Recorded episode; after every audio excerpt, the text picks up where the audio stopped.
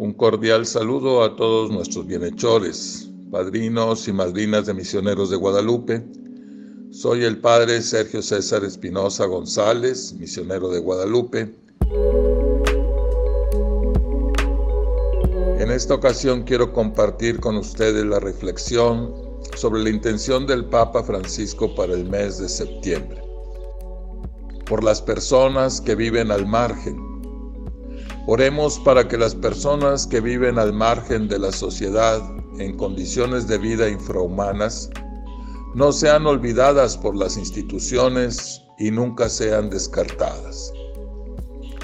Las razones pueden ser muchas, pero es un hecho fácilmente constatable que en la mayor parte de las ciudades y pueblos del mundo hay personas que viven al margen de la sociedad. Algunas padecen trastornos mentales, otras se han segregado por problemas domésticos. Muchas son víctimas de la más abyecta miseria. Unas más son parte del submundo de los adictos. Algunas se esconden así de otros problemas que sienten aún mayores. Tal vez nos parezcan como sombras en la noche o figuras fugitivas en el día, pero son seres humanos que requieren de atención y afecto por parte del resto de la humanidad.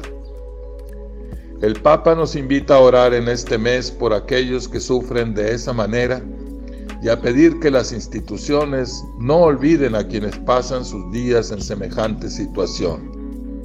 Hay que ser conscientes además de que las instituciones de ayuda requieren apoyo económico y también de personal para poder llevar a cabo esa tarea.